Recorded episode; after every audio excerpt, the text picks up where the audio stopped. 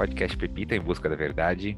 Estou aqui hoje para um episódio muito especial com a Vânia Elme, indicação da fantástica Eli Ribeiro, com quem eu tive uma conversa fantástica sobre empreendedorismo e vergonhas. Tudo bem, Vânia? Tudo jóia, prazer. Ah, prazer é todo meu. Queria, antes da gente começar, só queria saber a sua relação com a Eli. Então, eu faço parte do grupo da dona delas, que a Eli é, é responsável, criadora, né? Eu entrei e, na verdade, ela conheceu o meu trabalho pelas publicações que eu vou colocando, então ela, ela admira meu trabalho em função disso, por isso que ela me indicou, né? A gente, basicamente é isso. Ah, muito legal. Você faz o que na Dona Delas? Eu faço as divulgações dos meus pensamentos, é, orientações, reflexões, né, para a mulherada, e é assim que eu contribuo. Eu queria que você me contasse a sua história. Ixi, é meia longuinha, né?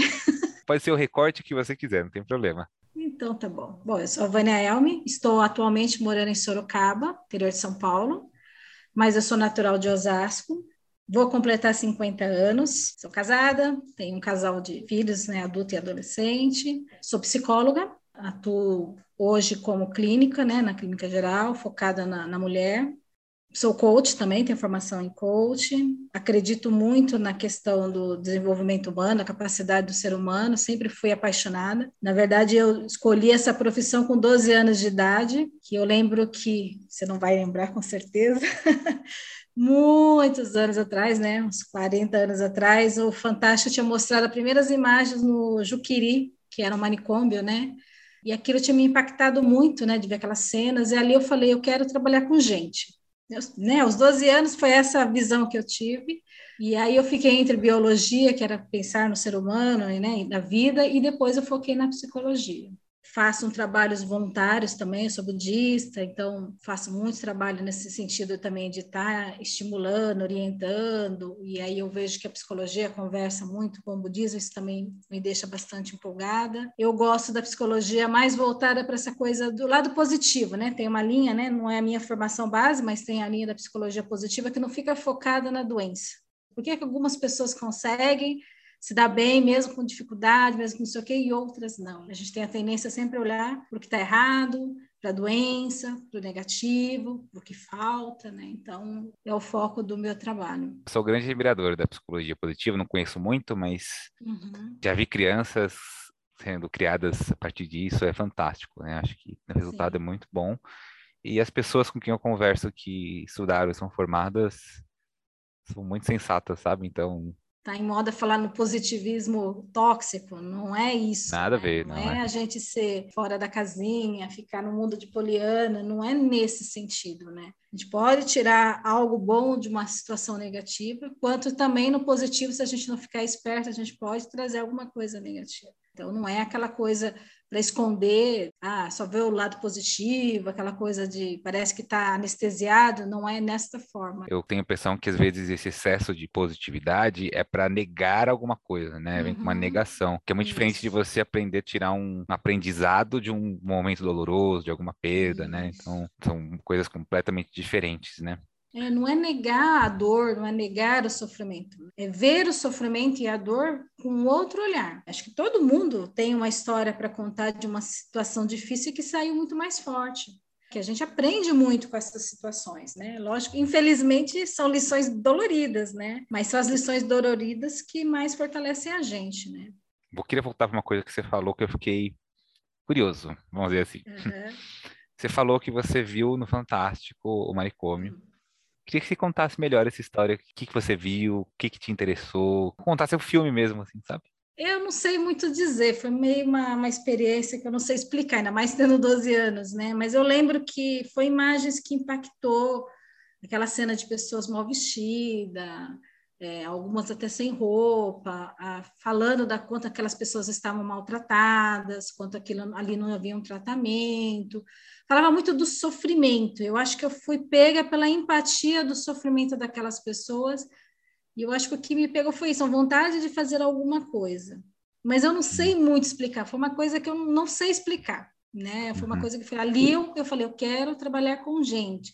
Mas eu tinha apenas 12 anos. Hoje, uma criança de 12 anos é muito mais esperta antenada do hum. que uma criança de 12 anos da minha época, né? Mas mesmo assim, eu lembro muito disso, que foi uma coisa que mexeu comigo, né? Tanto que eu não esqueço dessa cena. Então, parece que eu estou falando com você, eu estou vendo a tela da TV, aquele pátio, aquelas pessoas andando para um lado e para o outro, sem cabelo, mal vestidas, aí a repórter falando do mau cheiro, porque elas faziam as necessidades todas por ali.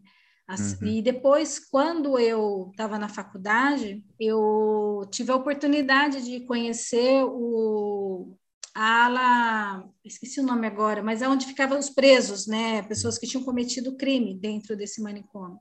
Hum. E também foi uma outra experiência que me marcou, porque eu tinha vivido isso com 12 anos e na época da faculdade tinha um professor que trabalhava lá, então ele levava a gente para visitar eu já tive um olhar diferenciado, porque depois de, desses 12 anos e dessa denúncia, muita hum. coisa se mudou no tratamento com as pessoas internadas, enfim. E aí eu lembro que eu tive essa outra oportunidade de ir lá conhecer esse espaço, porque esse espaço eram pessoas que tinham cometido algum tipo de crime, né? A maioria assassinatos, em função da, da sua perturbação mental. Então, aquelas pessoas não vão ter alta nunca. Então era interessante a gente ouvir as histórias, a gente ficar fascinado com as histórias, né? não tem como. Aí eu já vi um outro lado, o lado mais humano daquelas pessoas. Eu lembro da imagem que a gente vai meio assustado. Ainda mais que eu tinha essa referência com 12 anos, ai, vamos no manicômio, vai, né? na ala de pessoas que cometeram crime. Então a gente chega, tinha um pessoal trabalhando, roçando com umas foices assim, né, cortando a grama. Eu falei, será que vocês são, são pacientes ou são trabalhadores? Na hora a cabeça já começa a pirar, né? Nem sei se eram, não acredito que não eram, eram trabalhadores, mas vai meio assustado, né? Com aquele estigma mesmo, né? Do que, que a gente ia encontrar. E lá dentro gente viu um outro lado, pessoas conseguindo ter conversas, né? Bem, bem razoáveis, outras um pouco mais alucinadas, mas você viu o tratamento, você vê, já não era aquela cena tão ruim de abandonar as pessoas bem tratadas, bem vestidas, tinha a parte de arte terapia, Uhum. Tinha um uhum. cara lá que fazia umas, umas imagens lindíssimas, assim, os desenhos, outros contando histórias e tudo mais. Aí você ouvia os profissionais, aí mostrou as celas, que na outra reportagem, aos 12 anos, era aquela coisa bem feia mesmo, né, onde eles ficavam presos, principalmente quem estava em surto. Não era uma coisa linda de se ver, lógico, mas já era uma outra pegada, né? Porque às vezes precisa prender essas pessoas para elas não cometerem um, um, ato contra elas mesmas, né? Num surto, alguma coisa assim. Então foi legal porque daí eu tive assim, uma visão diferenciada daquela imagem que eu tinha ficado, né? Então foi uma experiência bem interessante ter participado dessa visita. Pô, fantástico.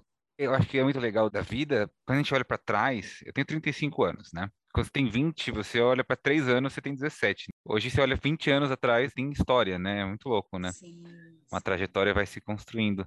E aí quando você olha para trás, você tem esses momentos que definem a vida e você não sabe de onde veio, né? Tem um autor que fala que é um belo de um sei lá, sabe? Exatamente. é bem isso, sei lá. Né? Uns vão chamar de intuição, uns vão chamar de chamado, eu acredito muito nessa coisa da intuição, eu tenho aprendido a ouvir mais ela, o que está me mostrando, né? Quais são esses sinais que estão me mostrando para onde eu tenho que ir, uhum. né? Daí vem a minha próxima pergunta para você. Hum. Porque você falou assim sobre o excesso de positivismo, você usou as palavras assim, não é que você tá lá sorrindo e só positivo, e você usou a palavra lunático, atribuindo às pessoas que estão só no excesso da positividade. Então, não sei, foi a segunda vez que você trouxe a palavra louco, né? E eu, às vezes, eu tenho a impressão de que o mundo está invertido. Eu sei que talvez esse seja o maior clichê de todos, né? Porque os loucos são normais, normais são loucos, uhum. né? Mas hoje eu, eu, tenho uma reflexão que eu falo, não, o mundo está invertido mesmo, né? Eu queria que você falasse um pouco sobre isso. Louco é muito relativo, né? O que é louco hoje ontem não era, ou ontem era e hoje não é, né? A forma mesmo como era tratada as pessoas, né? Qualquer um que fugia da, da regra era considerado louco e trancado. Coisas de hoje que hoje tem tratamento, que se enxerga de, até mesmo, né, o homossexualismo, colocavam como se fosse algum problema, trancava, né? Até pouco tempo ainda se falava em cura. Mulheres que, né, de repente estavam sofrendo com uma depressão, ah, é loucura, né? Enfim, Então, quer dizer, essa coisa de louco é meio relativo. Hoje, coisas que a gente acha que é louco, amanhã pode ser que falem que né, é super normal. Até essa situação que você está falando hoje, parece que está tudo invertido. Pode ser que amanhã vão falar, nossa, foi a fase mais normal da humanidade. Quando a gente coloca louco e normal, a gente está classificando, né? Então, não sei se eu entendi o que você quis dizer com invertido, mas eu vejo que nos dias de hoje, acho que até pela facilidade, né? Olha, comunicação, você está onde? São Paulo estou aqui em Sorocaba, né? A gente pode, eu atendo clientes de outro lado, né? Do, do mundo. A gente tem uma capacidade hoje de comunicação e as mensagens, as, as, coisas chegam numa velocidade muito grande, as coisas acontecem numa velocidade muito grande, que às vezes a gente tem a impressão de que é agora que está um caos. Mas eu vejo que muito dos caos que a gente vê hoje sempre existiu. É natural do ser humano. Só que antes a coisa andava um pouquinho mais devagar, era no caminhar da carruagem. Agora está na velocidade de um foguete e uhum. atinge uma proporção muito maior. Voltando para essa situação né, de antigamente, por exemplo, quando os manicômios se prendia qualquer pessoa que fugia da norma. Acontecia ali naquela cidade. Hoje uma coisa acontece aqui, o mundo inteiro fica sabendo uma proporção muito rápida. Não tem como ficar indiferente, um vai afetando o outro. E a gente vai vendo esse movimento, não sei se é nesse sentido que você está falando, né? Então as pessoas estão indo num movimento, eu acho, muito rápido, a gente está muito eu acho que antes a gente tinha mais tempo das coisas virem, a gente digerir. E eu acho que agora a coisa vem, a gente reage, reage. A gente nem para muito para pensar por que, que eu estou fazendo assim, por que, que eu comprei a ideia A e não comprei a ideia B, né? Uhum. Pensando no, num panorama geral assim do que acontece, eu vejo nesse sentido, mas eu não sei se eu respondi a sua pergunta. Não, a ideia era mais para a gente refletir mesmo, né? Tem um, um conto do Borges, eu devo ter, ter levantado aqui no podcast, em que o rapaz entra no táxi o motorista entra na contramão e ele fala assim: não repare, estão todos loucos. Uhum. é, quando eu falo na, na, inversão, né, eu falo boa parte dos loucos, na verdade, na verdade são incompreendidos porque estão ouvindo Sim. alguma coisa que muitas vezes são esse sei lá que a gente escuta, sabe? Quanto Muita que gente que estava nos manicômios da vida eram pessoas à frente do seu tempo. Ah, não vai Sócrates. Sim. Platão, que quase, né, sei, é. é, assassinados, né? Quanta gente foi enforcada porque tinham ideias que iam além do seu tempo. E hoje se fala do aquele uhum. tempo. Isso que eu falo, às vezes é uma questão de time, né? Uns estão mais acelerados e o resto ainda está meio lento. Uhum. E hoje parece que as pessoas estão indo muito rápido respondendo e nem pensam, né, o que está uhum. acontecendo. Eu acho que vem dessa coisa louca que a gente vem vivendo, esse ritmo doido, né? Porque se eu estou tendo esse tipo de reação no trânsito, é porque eu não estou bem já dirigindo. Sim. E aí, quando alguém me freia ou causa qualquer coisa, eu respondo de uma forma exagerada aquilo lá, mas às vezes não é daquele momento. Sim. Né? Às vezes eu uso muito esse exemplo com minhas clientes, né? Principalmente quando é questão de relacionamento, que eu falo que a gente vai represando muitas coisas na nossa vida, como se fosse uma, um dique, assim, né? Uma, uma barragem. Então, pensando num relacionamento, ah, uma conversa meio atravessada, uma decepção, ou não sei o quê, e vai guardando, e vai guardando, e vai guardando. Aí um dia é uma toalha molhada uhum. em cima da cama. Uhum. Aí a resposta vem numa explosão gigantesca, porque aquela barragem rompeu. Ela está falando da toalha, mas ela está falando dessa toalha numa intensidade tão gigantesca, tão fora do propósito, que o cara que está vendo a pessoa reclama da toalha está louca. Uhum. Tudo isso por causa de uma toalha. Mas ela não está falando da toalha, ela está falando de tudo aquilo que ficou guardado, de uhum. mágoas, de ressentimento, está falando de não ser valorizada, enfim, né? um monte uhum. de coisa e frustrações dela, não só em relação ao companheiro, no caso, né? que é exemplo que eu estava dando. Então, às vezes, a resposta vem muito intensa, mas não é do que realmente está acontecendo. Aí o outro vai falar, tá louca. Uhum. É, tudo isso por causa de uma toalha? O outro não sabe o que está acontecendo. E nem às vezes a gente sabe. Nossa, por que, que eu respondi desse jeito? Né? Uhum. Né? Para que, que eu fui né, xingar o cara no trânsito? Né? Uhum. Aí, às vezes, é onde se a gente parasse para pensar, não, hoje eu estou cansado, acordei, dormi mal, estou preocupado que eu estou indo numa reunião que vai ser decisiva no meu emprego, é, ou eu briguei em casa, estou com uma doença na família, acordei atrasado e sei que você chamada a atenção né, lá, enfim. Tem tudo isso acontecendo na minha cabeça. E quando alguém né, fecha ali, eu jogo tudo em cima dessa pessoa. Né? Uhum. E tem os espelhos, né, que é outra coisa que eu falo né, muito. Aquilo que me incomoda muito no outro, eu tenho em mim e eu não aceito. Uhum. Então, pensa aquelas pessoas que você mais assim fala, meu, santo não bate. Não Sim. sei por que fulano me irrita, hum. né? A respiração da pessoa me irrita, que muitas vezes essa pessoa está mostrando uma coisa que é minha e eu não, não consigo enxergar. Uhum. É o, o, né? estágio 1 um da, da projeção junguiana, né? Que você nem se identifica Isso. com a coisa, né? Porque, na verdade, eu não estou aceitando a mim mesma, né? Essa, esse lado meu, essa questão minha. Bem legal. Ivane, hoje você trabalha atendendo pessoas, é isso? Isso, atendimentos clínicos, né? Do hum. presencial e online. Ah, legal. E agora eu vou começar um projeto novo, até em comemoração dos meus 50 anos, que é um projeto voltado para mulheres de 50 anos. Hum. E aí eu quero entrar mais para esse mundo digital, criar alguns uhum. produtos digitais para esse público, né? Uhum. Para abranger um número maior de pessoas. Uhum. Então, por enquanto, eu estou só no, na, na, clínica, né? O que, que você observa das mulheres de 50 anos hoje, que é um ponto de dor delas? Ah, eu acho que tem várias coisas, na verdade, não é uma só, né? Geralmente vão falar de menopausa, porque ela é uhum. uma coisa mais física é mais fácil de se enxergar, né? Uhum. Mas tem muita coisa acontecendo na vida, né? Em teoria, de uma mulher de 50 anos. Em teoria, os filhos já estão crescendo, criando asas, uhum. né? Tomando seus rumos. Então, muitas estão sofrendo com uma questão do ninho vazio. É, muitas estão se aposentando e muitas vezes a, a, as pessoas confundem o meu valor pessoal com o meu valor profissional. Isso é uma das coisas que mais acontece, né? Uhum. E aí, quando ela perde o valor profissional, ela sente como se ela tivesse perdido o valor pessoal. Né? Uhum. Então, acabam sofrendo porque não se preparou para essa aposentadoria, não tem um plano B. Também algumas nessa época podem estar vindo de um relacionamento que terminou, ou então está num casamento que está meio acostumado, meio na maresia, então meio infeliz nesse relacionamento.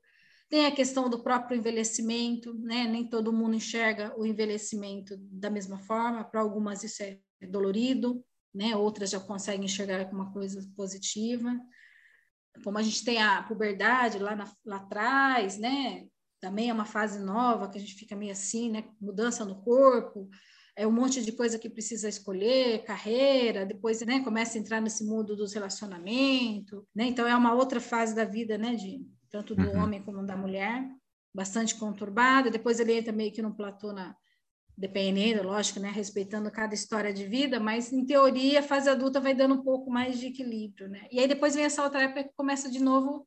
Eu posso até ter uma estabilidade talvez financeira, é, já tenho uma família constituída, né, um relacionamento já, mas eu tenho outras demandas que estão vindo. Aí tem uma outra demanda também que é a maioria já os pais estão mais velhos, então muitas dessas mulheres acabam tendo que assumir os cuidados uhum. com os uhum. pais, né? Então substitui o cuidado do filho para cuidar dos pais.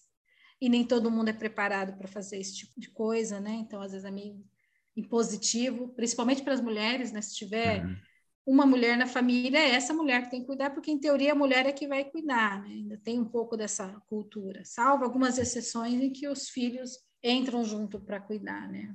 E eu acho que falta um pouco falar disso, da mulher entender o que está acontecendo com ela, que ela não está sozinha. E essa questões físicas também da própria menopausa, porque a menopausa ela pode, né, entre muitas coisas que ela faz, também levar uma, uma depressão. A gente fica mais irritada, então muitos relacionamentos acabam ficando comprometidos por causa dessa irritação, a falta de libido. Então, quer dizer, se já não era um relacionamento que lá estava muito saudável, entra nessa mudança toda, pode ser a gota d'água para o fim de um relacionamento. Né? Não uhum. conseguem entender que é uma fase, que tem uma questão física acontecendo, mistura as coisas, né? Aí volta de novo lá para aquele dique, né? Mistura tudo e aí já começa a achar que tem outras coisas e nem a própria mulher consegue enxergar, né? Que tem algo mais, que ela precisa procurar ajuda, né? Porque ainda tem aquela ideia, ai, toda mulher tem que passar pela menopausa, é quase como um fardo natural. E não necessariamente tem algumas coisas que podem ser feitas para aliviar, né? Não precisa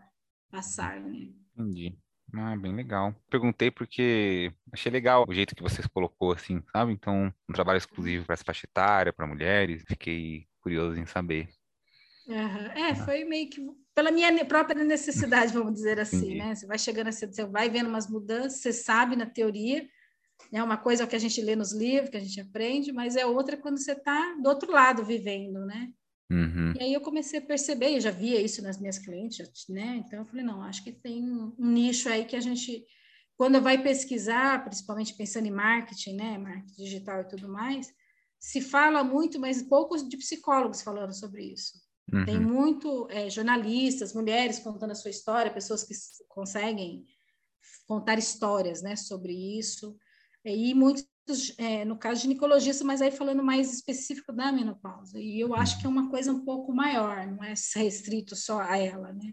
Uhum. Então eu falei, não, acho que tem um nicho aí que está sendo pouco explorado, né? E existe uma necessidade.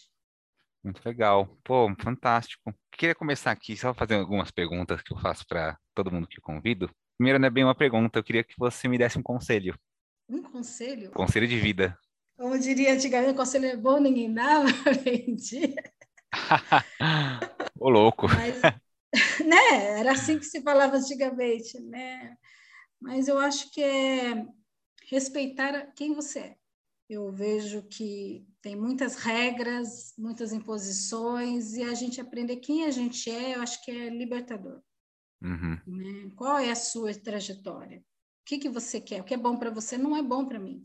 E o que é bom hoje para você, com 30 e poucos anos, pode ser que não seja mais interessante com 40, com 50, né? Então, uhum. eu acho uhum. que ser o mais fiel possível a você. A maior garantia de que você vai ser feliz. Quando a gente tenta ser quem a gente não é, é praticamente fracasso garantido. Ah, que bonito. o que é verdade para você? Eu, eu costumo brincar que existem três verdades. Uhum. A minha, a sua e a que realmente existe né? Mas isso é para dizer que não existe uma verdade, depende muito do ponto de vista, ela é questionável, né? O que hoje é verdade, amanhã pode deixar de ser. Né? Uhum. Hoje eu estava atendendo uma cliente, ela está num processo de, de concurso, e num concurso anterior, a verdade para ela é que ela detestava raciocínio lógico, era a maior uhum. dificuldade dela. E agora ela está prestes para um outro concurso, e a verdade é que ela ama raciocínio lógico, ela está apostando as fichas no raciocínio lógico que ela vai ganhar de muita gente, pontuação. Então, o que era verdade ontem, hoje é totalmente diferente. Muito bom, muito bom. E eu queria uma indicação de livro ou filme. Ah, isso eu fiz lição de casa. De filme eu não, não sou muito lição de filme, de casa. então eu não. eu não fiz lição de casa. Eu peguei uma seleção de alguns livros que eu gosto, mas um que eu acho muito legal, indico para os meus clientes é O Poder da Alta Responsabilidade, do Paulo Vieira. Eu hum. gosto desse livro porque ele é pequenininho, quase que uma, uma terapia, vai uma autorreflexão, porque ele vai propondo alguns exercícios. Uhum. E quando eu falei para você, né, de ser autêntico, para eu ser autêntico, eu tenho que assumir as minhas responsabilidades. É mais fácil falar que a minha vida está uma porcaria porque fulano mandou fazer isso, Beltrano mandou fazer isso, então eu me coloco no papel de vítima. Quando eu assumo minha responsabilidade, e eu gosto disso, né? O mundo inteiro está dizendo que não deve, mas é isso que eu quero para minha vida, eu assumo a minha responsabilidade. Uhum. Né? Então, eu acho que esse, o poder da autorresponsabilidade do Paulo Vieira, eu acho muito legal nesse sentido. É, eu abandonar o papel da vítima, sofredora, né, e assumir a responsabilidade por aquilo que eu quero. E aí tem hum. mais uma meia dúzia aqui de livros assim, esse aqui foi muito legal pesquisando, que eu fazia tempo que eu não entrava em contato com esse, esse livro. Uma amiga que me deu falava: o futuro não é o que se teme, o futuro é o que se ousa. Então, fala justamente da gente ousar ser feliz, hum. no momento em que eu quis ser autêntica com a minha, minha uhum. realidade. Eu trabalhei 11 anos com uma instituição Pessoas com Autismo, e uma época que ficou muito difícil esse trabalho. E eu percebi que eu precisava tomar uma decisão, né, de sair. E na época eu já tinha um filho pequeno, e eu tinha intenção de ter um outro filho. E aquela coisa, como é que você vai sair de uma empresa? Não pode sair, não deve, não sei o quê. E ali eu tive que ser muito verdadeira comigo mesma. Eu falei, eu não dou mais conta né? Eu falei, ou eu vou dar no meu filho, eu vou dar no filho dos outros. Para mim foi, né? Então foi uma decisão difícil, mas acho que foi uma das melhores decisões que eu tomei na minha vida. Ousar fazer aquilo que eu gosto, né? Que vem um pouco de contra o outro livro, que é sobre alta responsabilidade. Ousar ser quem eu sou, né? Ouvir a minha intuição, ouvir aquilo que é o, o meu chamado, né? E não o que dizem que tem que ser, né? Eu queria que você me indicasse uma pessoa para continuar essa conversa. Ixi. Rita Merígio, vai. Rita Merígio? Isso. Ela é uma, uma empresária aqui de Sorocaba, hum. tem uma história de vida muito muito legal. Já foi minha cliente também. A gente fez um trabalho juntas num grupo de network para mulheres. Uhum. Eu acho que ela tem, na história de vida dela, algumas coisas para trazer. Muito bem, vou procurá-la. Mas de qualquer jeito, eu queria deixar as portas abertas aqui para você voltar quando você quiser. Te agradecer muito por, por essa, por essa breve conversa. Vou atrás das leituras e em breve retorno para falar sobre elas, porque a autorresponsabilidade é um tema que sondou, rodou muito aqui o podcast. Ah, que bom, ainda bem. É, é sim. Fico muito feliz quando, quando vem alguma coisa assim. Só uma última coisa, que pergunta que eu faço para Rita começar a conversa? Hum, putz, que pergunta você faz para ela? Yes. Qual é a sua maior força? Então tá ótimo, Vânia. Eu queria agradecer muito. Voltamos a nos falar e estamos em contato. Com certeza, assim que vocês quiserem, será um prazer. Obrigada, parabéns pelo projeto de vocês.